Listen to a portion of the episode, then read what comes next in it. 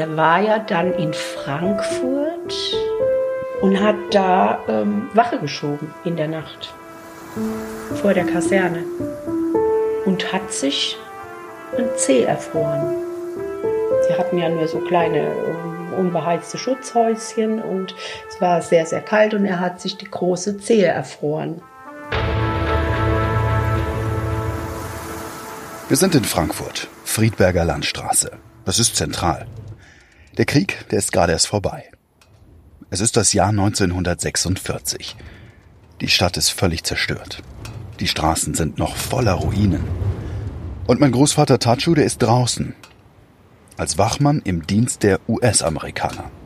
Minus 12, minus 14 Grad hat es ungefähr. Der Winter 1946-47 er wird einer der härtesten im 20. Jahrhundert werden.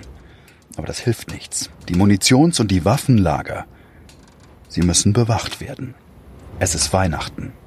Es ist Heiligabend. Einer, der sein Leben prägen wird. Was ist mit demjenigen passiert? Wo sind meine Wurzeln? Wo kommen eigentlich meine Großeltern her? Selbst das wissen viele Leute gar nicht heutzutage. Der war sein Leben lang heimatloser Ausländer. Immer. In Deutschland? Also in Deutschland war er heimatloser Ausländer. Das waren schwarze Anzüge, schwarze Hosen, schwarze Jacken und auf dem Rücken war das DP äh, draufgedruckt. Aber er hat da nichts erzählt. Das sind diese besagten Archivkisten, die gibt es in verschiedenen Größen. Ja, so genau, da wollte ich. Das ist die Geschichte meines Großvaters, Tadeusz Sirotkin. 1919 ist er in Polen zur Welt gekommen. Den Krieg hat er unversehrt überlebt. Er wurde heimatloser Ausländer. Sein Heimatland Polen, das hat er nie wieder gesehen. Und trotzdem ist er hier geblieben, hat sich ein neues Leben aufgebaut. In einer Heimat, die heute meine ist. Wir nannten ihn Tachu. Ich hab's ja schon erwähnt, für mich war dieses amputierte Bein völlig normal. Opa hatte einfach diese Prothese. Für mich hat er dadurch noch nicht mal eine Behinderung gehabt. Ich habe das als kleiner Junge überhaupt nicht wahrgenommen. Nicht mal, wenn er keine Lust hatte, sie anzuziehen und dann, ja, recht lustig von Tür zu Tür gehüpft ist. Mit mir hat er sich dann immer einen großen Spaß draus gemacht. Mit anderen hat er das übrigens nicht gemacht. Die Geschichte dahinter, die kenne ich allerdings erst jetzt. Hinten in dem Fotoalbum, hinter drei unbeklebten Seiten, da haben unter anderem zwei Zettel geklemmt. DIN A6 groß, relativ klein, also winzig eher gesagt. Einer aus Buffalo, New York. Einer aus Chicago. Das sind Beglaubigungen auf Polnisch. Ich habe sie mir übersetzen lassen. Liniertes Papier, grüner Filzstift. Und der andere Schreibmaschinen getippt. Hiermit bezeuge ich dabei gewesen zu sein. Wir haben in einem Raum gelebt. Sein C war an diesem Dezemberabend am 24. erfroren. Ich habe alles mit eigenen Augen gesehen. Was du natürlich nicht sofort merkst. Es hat ja dann alles, es dauert ja seine Zeit. Und dann kam die Zehenamputation. Und irgendwann wurde der Fuß amputiert. Und meine Eltern haben dann im April 1950 geheiratet. Und 14 Tage später wurde das Bein amputiert, Unterschenkel amputiert, weil das wohl immer weiter ging mit dem, mit dem ähm, Absterben des Beins. Ich weiß also mittlerweile, dass mein Großvater einen Ausweis hatte. Einen für sogenannte Displaced People. Er war einer von Millionen, die durch den Krieg versprengt über ganz Europa verteilt worden sind. Und zwar irgendwohin. Und deshalb wissen wir heute auch nicht mehr so einfach, woher kamen diese Menschen eigentlich. Das waren Menschen, die irgendwie an für sie völlig fremde Orte gespült worden sind, wo sie weitermachen konnten, weitermachen mussten. Irgendwie. Die sogenannten DPs verschwanden. Der deutsche Staat machte aus ihnen und ihren Familien in den 50ern heimatlose Ausländer. Aus denen die geblieben sind.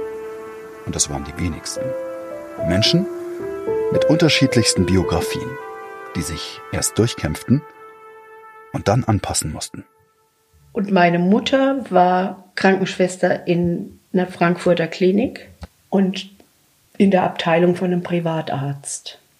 Und mein Vater ist nur in diese Klinik in dieser Klinik untergekommen, weil sie dort gearbeitet hat und dann eine Zeit lang unentgeltlich gearbeitet hat, also mehrere Überstunden geleistet hat, die dann nicht bezahlt wurden, damit sie ihn dort aufgenommen haben. Und dann halte es ab nach Jahren, die geprägt worden sind durch diese eine Nacht.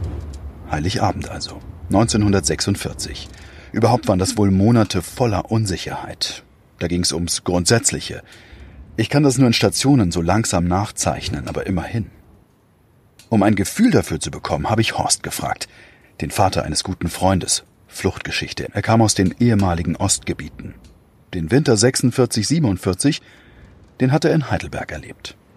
Der Februar 47, Februar 47, war der einzige Monat während der ganzen Zeit von 39 bis Februar 47, der einzige Monat, wo es keine Fettmarken gab. Es gab keine Fettmarken. Es gab keine Fettmarken. Was machen? Da stehen ganz viele Buchenbäume, sammelt Bucheckern, entkernt die Bucheckern und quetscht das Öl aus. Aber wenn er hinterher eine Flasche Öl rausspringt, nimmt man alles in Kauf. Da fragt man nicht nach Schweinearbeit. Dann ruft man auch nicht die Gewerkschaft an, dass man mehr Geld dafür haben will. So ein Winter war das. Für meinen Opa fand er im Labor Service statt. Er war nämlich ein sogenannter Civilian Guard. Was einem heute erstmal überhaupt gar nichts sagt. Also mir zumindest hat es nichts gesagt. Das ist das nächste Thema, was irgendwie verschollen gegangen ist. Civilian Guards waren Wachmänner der US-Amerikaner. Er hat in Zelten und Sparacken geschlafen und hat mit anderen entwurzelten vorehemaligen Wehrmachtskasernen patrouilliert. Ich habe da ein Foto. Da sitzt mein Opa ziemlich müde und erschöpft in einem winzigen Zelt. Vor ihm, halb liegend, zwei Männer. Die beiden tragen Arbeitermützen. Es ist dunkel und er trägt einen Helm. Einen richtigen Stahlhelm. Und da drauf aufgedruckt zwei weiße Buchstaben. C. G. Civilian Guard. Das klingt so banal, aber ich habe ewig gebraucht, das zu verstehen. Mittlerweile würde ich fast sagen, ziemlich wenig ist so schlecht dokumentiert wie der Labor Service kurz nach dem Krieg für deine Sammlung der Erinnerungen. Wenn deine Hoffnungen durch Enttäuschung zerstört werden, Wege sich trennen, denke immer daran, auf allen Lebenswegen gibt es Licht und Schatten. Trotz bitterkalter, dunkler Nächte in einer fremden Umgebung. Das muss 1946 die helle Seite gewesen sein, wenn man so sieht. Nur, wie kam er dahin? Eine Antwort darauf könnte in den Dokumenten über diesen Labor Service zu finden sein. Denn ich weiß aus seinen eigenen Dokumenten, dass er da nicht nur in Frankfurt war, sondern auch an ganz anderen Orten. Und zuletzt eben in Mannheim. Und deshalb führt mich der Weg ins Archivum. So heißt das Mannheimer Stadtarchiv. Das ist ganz neu gestaltet. Es ist in einem sanierten Weltkriegshochbunker untergebracht und wirkt fast so ein bisschen wie ein großes, modernes, weißes Gebäude. Guten Morgen. Guten Morgen. Figa ist mein Name. Ich habe ja. einen Termin mit der Frau von Bredorf. Ja, auf sechster Sechste Etage? Ja, sechste Etage. Okay, alles klar. Wo ist denn der Aufzug? Ja, geht, äh, links und dann gegenüber. Okay, danke. Die Online-Suche nach polnischen Labor-Service-Einheiten in Deutschland, die ist übrigens ziemlich unbefriedigend. Aber immerhin, in einem Artikel finde ich dann doch wieder eine Verknüpfung. Der Spiegel, Januar 1984. Die ersten Labor Service Einheiten, von Amerikanern wie Briten bereits während des Zweiten Weltkriegs aufgebaut, bestanden vornehmlich aus Displaced Persons, DPs, wie die durchs Naziregime verschleppten und versprengten im Militärjargon hießen. Diese Labor Service Einheiten, die sind vor allem deshalb entstanden, weil die Alliierten ziemlich viele Einrichtungen, Gebäude, Lager eingenommen hatten. Und die mussten natürlich irgendwie in Schuss gehalten werden nach dem Krieg. Und die mussten, nicht zuletzt, auch bewacht werden. Eigene Soldaten dafür abzustellen, das wäre einfach zu teuer gewesen. Es wäre zu viel Aufwand gewesen. Und deshalb hat man in diesen ersten Jahren ganz oft auf Osteuropäer gesetzt. Die waren einfach da. Auch in Mannheim. Guten Morgen. Im Archivum treffe ich Bonker von Bredow. Es hat ein paar Mails gedauert. Dazu Lockdowns, die uns in die Quere gekommen sind. Und die Recherche war lang. Aber jetzt sitzen wir uns gegenüber natürlich mit Abstand und einem tollen Blick über ein in Nebel gehülltes Mannheim. Was haben Sie gedacht, der Labour Service? War Ihnen das ein Begriff sofort? Also ich muss ganz ehrlich gestehen, als ich Ihre Anfrage gelesen habe am Anfang, da war mir die Dimension des Ganzen noch gar nicht richtig klar. Ähm, natürlich weiß man, dass nach dem Zweiten Weltkrieg hier viele Menschen geblieben sind, heimatlos wurden, dass sie auch ähm, teilweise in Kasernen oder in Arbeitslagern gesteckt worden sind. Aber ich hatte tatsächlich sehr wenig Ahnung über diese Arbeitslager und diese Kasernen und für mich war der Labour Service ein absolut neuer Begriff. Kenn ich gut. Ähm, umso spannender fand ich das dann aber auch, ähm, mich damit zu befassen und eben in unseren Beständen hier im Archivum zu suchen, was denn vorliegt. Und ähm, ja, tatsächlich habe ich das meiste, was ich finden konnte, aus der Literatur entnehmen können. Also es liegen einfach zu wenig Listen, zu wenig Akten, zu wenig Dokumente vor. Was erstmal ernüchternd klingt. Aber Moment noch. Aber äh, wir haben eben das Glück hier in Mannheim, dass es äh, diese Zeitschrift Ostatnia Wiadomości, ähm, dass es die gibt und dass die hier herausgegeben worden ist. Und zwar ähm, ja, vom Labour Service für die polnischen äh, Arbeiter. Und ich kann leider auch kein Polnisch. Aber Sie konnten gerade die Zeitung so gut aussprechen. Wieso konnten Sie das? Ich habe eine polnische Freundin äh, und ich habe sie um Rat gefragt. Aber ich äh, konnte es mir schon fast denken. Also ich habe selber bulgarischen äh, Migrationshintergrund, wie man so schön sagt. Wissen Sie, was das bedeutet? Äh, ja, Nachrichten und zwar die neuesten, aktuellsten Nachrichten, glaube ich. Genau, und ansonsten, was ich eben spannend finde an dieser Zeitschrift ist, dass sie sehr oft erschienen ist, ähm, auch polnischsprachig. Das heißt, sie war gezielt für die Arbeiter geschrieben worden. Das ist eine dünne Zeitung, aufgemacht wie eine Tageszeitung. Ziemlich kleine Schrift. Aber das Spannende ist, sie ist im Mannheimer Stadtteil Käfertal verlegt worden. Direkt. Jede Woche ging's um das, was die Menschen im Labour Service bewegt hat. Seit 1946. Der Alltag dort. Weltpolitik. Gottesdienste, Banales, Nachrichten aus der Heimat. Eine bunte Mischung. Sie können natürlich gezielt nach den Jahren suchen, die Sie jetzt interessieren. Das sagt sich so einfach. Alleine ein Jahrgang dieser Zeitung füllt mehr als einen Computerbildschirm an einzelnen Dokumentenordnern aus. Ich habe allerdings eine Identifikationskarte der US-Armee mit Tachus Einheit. Die LS 4087. 1956 abgestempelt. Ein Versuch ist es wert. Das ist ja auch kein alltäglicher Begriff, Labour Service. Das ist Nein, was, was total nein. verschwunden ist. Genau. Ja, also äh, wenn man heute jemanden auf der Straße trifft oder wenn man sich mit jemandem unterhält und sagt, ich habe den äh, einen Opa gehabt, der war beim Labour Service, keiner kann damit was anfangen. Also man kann sich denken, ah ja gut, dann hat er wahrscheinlich für die Amis gearbeitet hier in Mannheim, aber wer die sind, was sie gemacht haben, wo sie gearbeitet haben, mir, also wie gesagt, mir war es leider kein Begriff.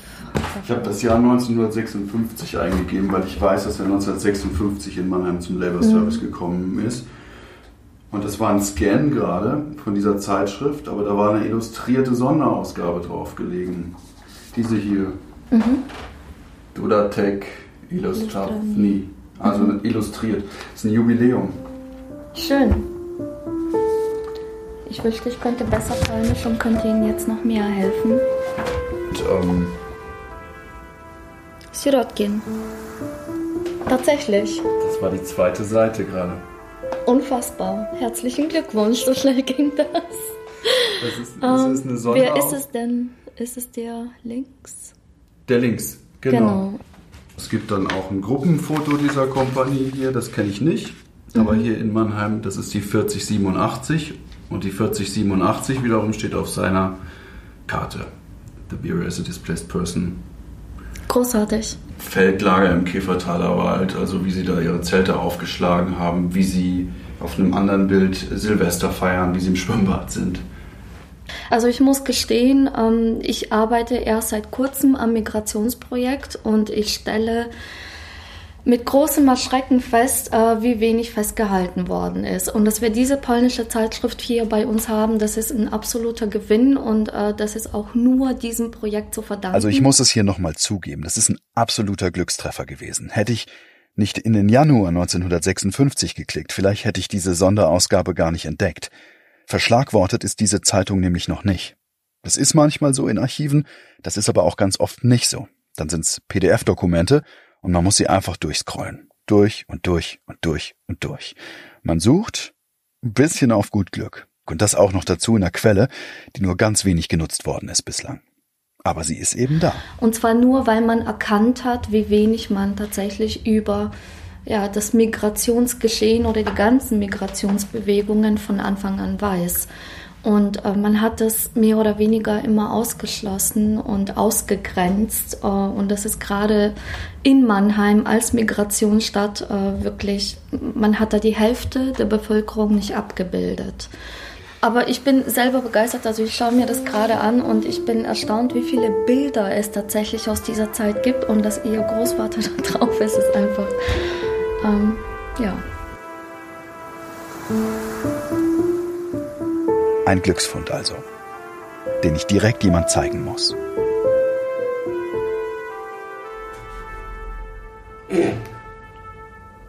Tja. Wahnsinn. Wahnsinn. Ach Mensch, wie schade, dass es nicht mehr mitkriegt, gell? Hm? Weißt du, was das da unten heißt? Biwak? Nobiwaki oder Nobiwaku, also im Na. Zeltlager, ne? Na, mhm. Im Kiefertal. Mhm. Man lernt auch ein bisschen Polnisch dabei. Ja. Tionek Komp SFE ist die Bezeichnung. Sirotkin heißt der dienstälteste Wachmann. Er war Okay. der älteste von den Wachmännern. Okay.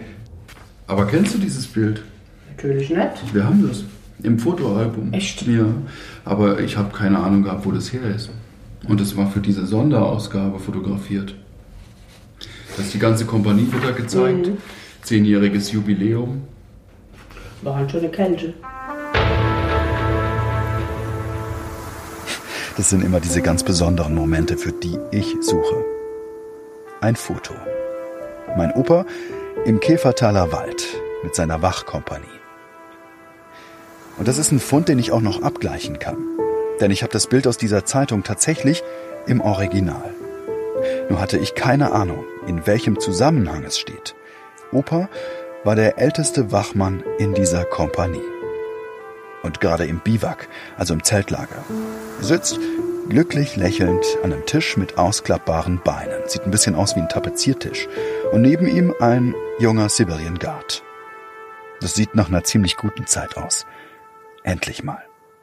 So wie das auch zu Hause war, als meine Mutter Sylvana selbst noch klein war. Er war ein sehr geselliger Mann, ein sehr offener Mann. Er hatte großen Freundeskreis. Allerdings waren da meistens die Frauen Deutsche und die Männer waren entweder aus Lettland oder aus Litauen. Er hatte auch äh, Freunde von seinem Arbeitsplatz. Die waren auch Polen, keine heimatlosen Ausländer, das waren Polen, allerdings in seiner Altersgruppe. Und zwar auch intensive Freundschaften, die ihn alle sehr gemocht haben, weil er ein witziger Mann war, weil er sehr lustig war und was ihn extrem ausgezeichnet hat, er war absolut in sich zufrieden. So sieht das auf diesem Foto auch aus. Bleibt aber immer noch die Frage, warum diese eiskalte Nacht in Frankfurt? Zehn Jahre zuvor. Denn dass er mit diesen Freunden zu Hause in seiner Wohnung sitzen konnte, das war alles andere als selbstverständlich. Der Artikel der Sonderbeilage der polnischen Zeitung verrät es mir. Am 26. Januar 1946 wurde auf Befehl des Kommandanten des Trainingslagers in Käfertal, Major Filipowski, eine neue Wachkompanie gegründet. Sie bestand hauptsächlich aus Freiwilligen, aus den Zivillagern in Kassel. Kassel. Kassel. Das ist die Stadt, die immer wieder erwähnt worden ist. Sagt dir der, der Name Hasenhecke was? Nein, überhaupt nicht. Null. Null. Das ist der Eingang Hasenhecke. Mhm. Da war er. Da hat er auch mal gewohnt ein paar Wochen. Mhm. Dokumentiert in den Unterlagen Kassel-Hasenhecke, dass er da gelebt hat, ein bisschen. Mhm. Das ist aber 1945 gewesen. Aber von solchen, von solchen Orten hat er nicht erzählt. Nie. Nie. Gefunden habe ich diesen Ort in einem Dokument, das monatelang auf dem Schreibtisch vor mir gelegen hat. Ich hab's einfach überlesen. Mehrfach. Und ganz im Ernst, das passiert ständig. Viele Dokumente aus dieser Zeit, die sehen sich einfach wahnsinnig ähnlich. Überall sind Vermerke, Schreibmaschinen getippt mit roten Stiften, ergänzt, umkringelt, dazu grüne Tinte, schwarze Tinte, die das Ganze wieder anpasst, blaue Stempel. Manchmal denkt man auch einfach, das Dokument, das habe ich doppelt. Stimmt aber gar nicht, weil eine Kleinigkeit dann doch anders ist. Ich habe also diese Akte mit dem Aufdruck CM1. Das sind Fragebögen, lese ich nach, der Alliierten. Care and Maintenance. Das steht für Fürsorge und Unterhalt. In Tachus Fall eine grünliche Akte, dickeres Papier und darauf gestoßen bin ich online. In den Arolsen-Archiven. Früher war das der Internationale Tracing Service, ITS, der internationale Suchdienst. Und am 15. September ließ ich da, 1945, kommt Opa also dort an. In diesem Lager. Aber was klar war, das war nicht nur mir klar, sowieso nicht, den Erwachsenen um mich herum natürlich, war es alle klar, dass als in dem Zug irgendwie, sowas geht ja immer gerüchteweise. Irgendeiner schnappt's auf und das geht ja dann durch so ein, durch eine Straßenreihe oder durch einen Zug oder durch eine Ortschaft im rasenden Tempo, nicht? Sie kennen sicherlich die, Graf die Grafik von Weber, das Gerücht, nicht? Und da ging plötzlich durch den Zug, ich weiß nicht mehr wann und wo das war, dass wir auf jeden Fall nicht in die Sowjetzone kommen, sondern auf jeden Fall in die Westzonen. Da ging so etwas wie eine Befreiung durch den Zug. Tadeusz hat den Krieg überlebt.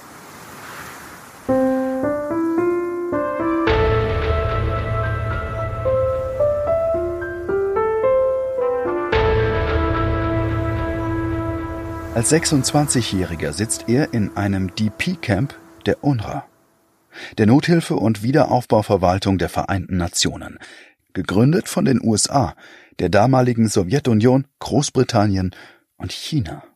Die UNRWA sollte Millionen Menschen wieder nach Hause bringen. November 1943. To Washington come delegates from every corner of the globe to sign an agreement establishing the United Nations Relief and Rehabilitation Administration, UNRRA.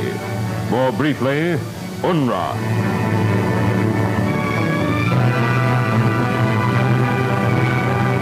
Like the United Nations conferences on food and agriculture held earlier in the year at Hot Springs, Virginia, UNRWA is only one of the outward expressions of the determination of the peoples of the United Nations to plan their post-war lives cooperatively and internationally. So beschrieb der Reporter in dem Stück damals die Gründung der UNRWA. Ziemlich pathetisch, war aber so. Der damalige US-Präsident Roosevelt, der hat's klarer gefasst. Here in the White House, seated about a table in the historic East Room, are representatives of 44 nations, United Nations, and those associated with them.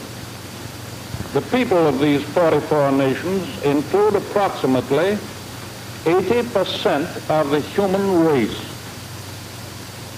now united by a common devotion to the cause of civilization and by a common determination to build for the future a world of decency and security, and above all, peace. In Atlantic City ging es um die Gründung der UNRWA und der Generaldirektor, der hat die Situation von Millionen von Menschen, um die man sich jetzt kümmern musste, auf den Punkt gebracht. We will be confronted with a tragedy of millions upon millions of people, both in Europe and in Asia, uprooted from their homes and separated from their families.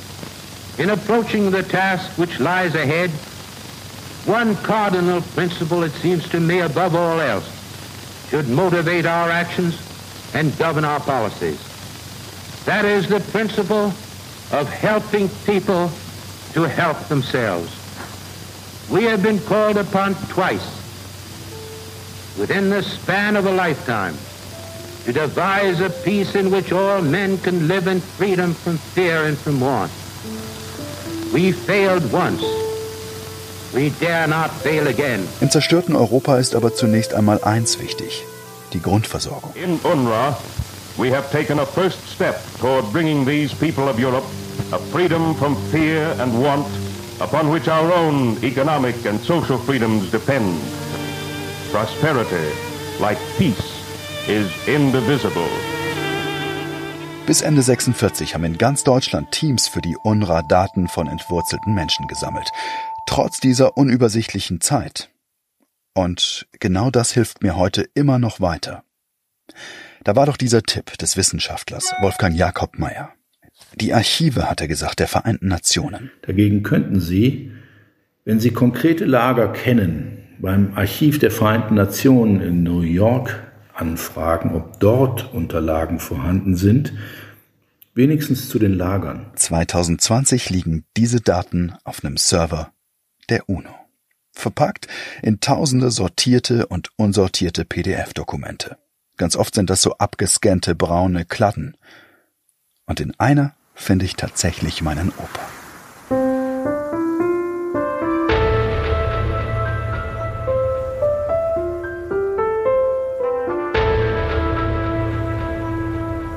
Also mit welcher Erinnerung soll ich dich verlassen? Begegnungen sind wie ein Wimpernschlag. Sie sind flüchtig, wie eine Seite, die man beiläufig umblättert. Also sei einzigartig. In dieser polnischen Zeitung, in diesem Artikel über die Kompanie 4087 wird beschrieben, wie sich diese Einheit bewegt hat. Also, die war nicht immer in Mannheim. Es ging über Darmstadt, das hessische Münster nach Mannheim. Und davor? Davor war da Frankfurt. Da ist also das Muster, das ich gesucht habe. Das sind die Orte seiner Ausweise, seiner Dokumente, die ich so wahnsinnig lange nicht zuordnen konnte. Das amerikanische Besatzungsbüro in Frankfurt wollte, so steht es da, die besten polnischen Wachmänner. Und die kamen freiwillig. Aus Kassel. Und in Kassel wiederum, in einem Ortsteil von Wolfsanger, befindet sich Hasenhecke. Ich bin wieder mal auf der Seite der UN-Archive und ich habe Listen, Ordner und wieder Listen vor mir. Endlose Namenslisten. Cablegram steht ganz oft über den Seiten. Und irgendwann, irgendwo dazwischen in diesen Akten stoße ich auf Team 53. Nach ziemlich vielen Tagen. Dieses Team 53, das war für Kassel-Hasenhecke verantwortlich. Ich habe das ehrlich gesagt noch nie gehört vorher, diesen Ort. Es gibt aber ein Bild dieses Camps online. Schwarze Buchstaben auf einem leicht gebogenen weißen Schild über dem Eingang. DP Camp Hasenhecke steht da. Darüber ein Davidstern. Diese ganzen Auffanglager sind ganz schnell aufgebaut worden, in ehemaligen Kasernen, in Konzentrationslagern, Unterkünften für Zwangsarbeiter aus dem Krieg. Wenn man die Bilder sieht, dann kann man sich wahnsinnig schwer da reinversetzen, finde ich. Das ist eine Zwischenzeit, eine Atempause war das für viele. Der Krieg ist erstmal vorbei. Die Zeit scheint stillzustehen. Und dann vor allen Dingen sind wir desinfiziert worden. Und zwar desinfiziert mit, damals war ja große Mode DDT, heute natürlich streng verpönt. Hat äh, sehr viel Verbreitung gefunden, weil es das einzige Mittel, was damals gab, was also Insekten und so weiter, also die haben das geblasen, also nicht nur in homöopathischen Dosen, sondern das waren so wie, so wie, wie, wie, wie Luftzerstäuber. Aha. Wegen Einschlepp, wegen Wanzen, Läusen, Flöhe und so Zeug. Und mit den Flöhen, Flöhen natürlich auch Pest oder so, die Gefahr. Der Sekundärinfektion durch, durch, durch Bakterien. Also auf jeden Fall auf den Kopf gehalten und das Hemd rein, also überall, wo Haare sind. In die Hose rein und mit DDT vollgesprüht.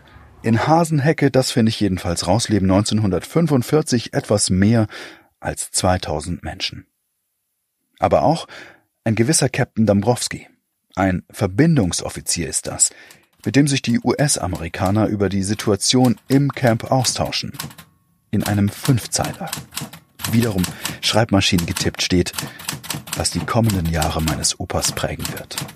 Captain Dombrowski is a very helpful person. He works hard and he is cooperative in every way in dealing with the various problems connected with the Poland. He does not impede repatriation, but does not try to persuade the Polish DPs to return home. Das ist interessant. Er hat also nicht versucht, die polnischen DPs davon zu überzeugen, irgendwie zurückzugehen, was eigentlich eins der Hauptziele der UNRWA war. Repatriierung hieß das. Erst die Menschen versorgen, um sie dann in ihre Heimatländer zurückzuführen. Andere, die sind geblieben. Obwohl auch Tachu stand 1948 für die Emigration vorgesehen war. In die USA. Was nicht geschah. Noch so eine Wirrung aus dieser Zeit. In den UNRWA-News lässt sich der Alltag schon kurz nach Kriegsende in der Zeitung ziemlich gut nachvollziehen. Die Broschüre für die Displaced Persons in Europa steht da. Gehört zur Hilfe der Repatriierung. In Zusammenarbeit mit Ärzten und Schwestern sorgt der Welfare-Offizier für die Errichtung von Spezialverköstigungen und Zubußen der Bedürftigen. In den Aufgabenbereich des UNRWA-Wohlfahrtsdienstes gehören auch die Werkstätten. Acht Monate lang, das gibt er selbst an, hat er die Unterstützung der UNRWA bekommen. Zwischen Kriegsende 1945 bis 1946. Und genau da finde ich ein Foto, das ich bis jetzt nicht kannte. Tachu sitzt in einem aufgeräumten Zimmer. Sechs Menschen neben ihm an kleinen Tischen. Sie zeichnen eine Puppe ab. Ein Mann scheint sie dabei anzuleiten. Ich sehe ihn im Profil und der Ort passt und die Zeit passt. Zeichnen und malen. Konzentriert. So wie wir damals. Genau 40 Jahre später, in den 80ern. An seinem Schreibtisch. Seit der Befreiung hat er also in diesem Camp gelebt. Ein Live-Magazin-Fotograf hat es in einer ikonischen Aufnahme festgehalten. Eine Gruppe Männer steht locker mit den Händen in den Hosentaschen am Toreingang. Noch haben sie keine Heimat. Das ist nur eine Verschnaufpause in ihrem Leben, das vorher von Schatten geprägt war. Nur, wie sah seiner aus? Eine Mail aus Bad Arolsen. Der Suchdienst der Arolsen Archive. Es gibt neue alte Dokumente für mich. Ich hatte vor Wochen eine Mail geschrieben. Ein digitales Paket kommt zurück. Darin ein Wort, das bis dahin keiner ausgesprochen hat. Obwohl es eigentlich so deutlich war. Doch dieses eine Wort ändert irgendwie alles. Hallo? Hi. Morgen. Ja, ich habe ich hab jetzt das, das äh, die, ich gehe das durch. Da sind hunderte Dokumente abgelegt, aber da ist ähm, 40 bis 45 April, da ist leider der Knick von diesem Dokument. Und da steht Hilfsschlosser. Hat 5 Dollar im Monat verdient, siehst du's? Ja, genau. Ich habe noch zwei weitere Seiten gefunden. Mit seiner Unterschrift sogar. Oh, da steht alles drin. Echt? Da steht's drin. Da steht ein ganzer Absatz drin. Ich lese es dir mal vor, ja? Hier steht, der, es geht auf jeden Fall um die Person. Also der mm, mm, mm, ist im Jahre 1940 im März nach Deutschland zwangsverschleppt worden. Ja, das war mir klar. Das hat er aber immer verheimlicht.